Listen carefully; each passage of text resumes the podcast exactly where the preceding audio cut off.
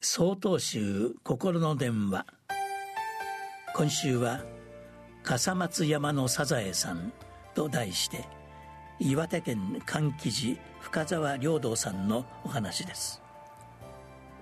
愛媛県の北東部に位置する今治市。その中心地から少し離れたのどかな田園風景の中に標高357メートルの笠松山という小高い山があります。先日仕事で愛媛県に訪れた際地元に住む友人が帰りの飛行機まで時間があるからということでこの笠松山に連れて行ってくれました。登り始めて10分ほどしたところで元気な老婦人の方に話しかけられました。お兄さんたちはどちらから来られたの？若いから私より早く登れそうね。と言うや否や年齢を感じさせない足取りであっという間にその姿は見えなくなりました。そこから息を切らしながら40分ほどでなんとか頂上に到着。周りに大きな山もないため瀬戸内海やしまなみ海道今治平野に石鎚山脈など360度風光明媚な絶景を楽しむことができます。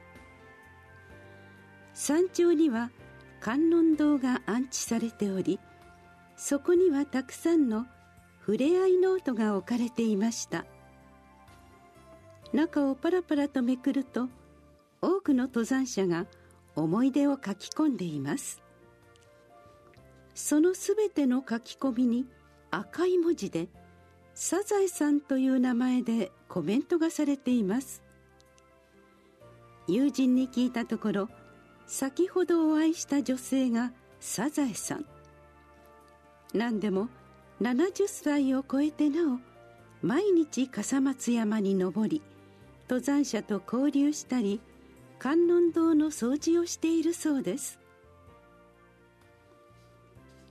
観音様は慈悲の心で人々の苦しみを抜き楽を与えるためにさまざまなお姿となって私たちの前に現れると言われております。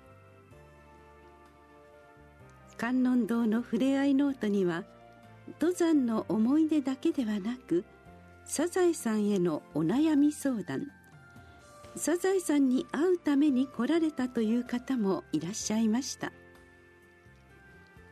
まさにこの笠松山では観音様のお姿に代わるサザエさんが人々の悩みを聞き元気を与える場所になっている。そのように感じさせてもらうひとときでした。5月16日よりお話が変わります。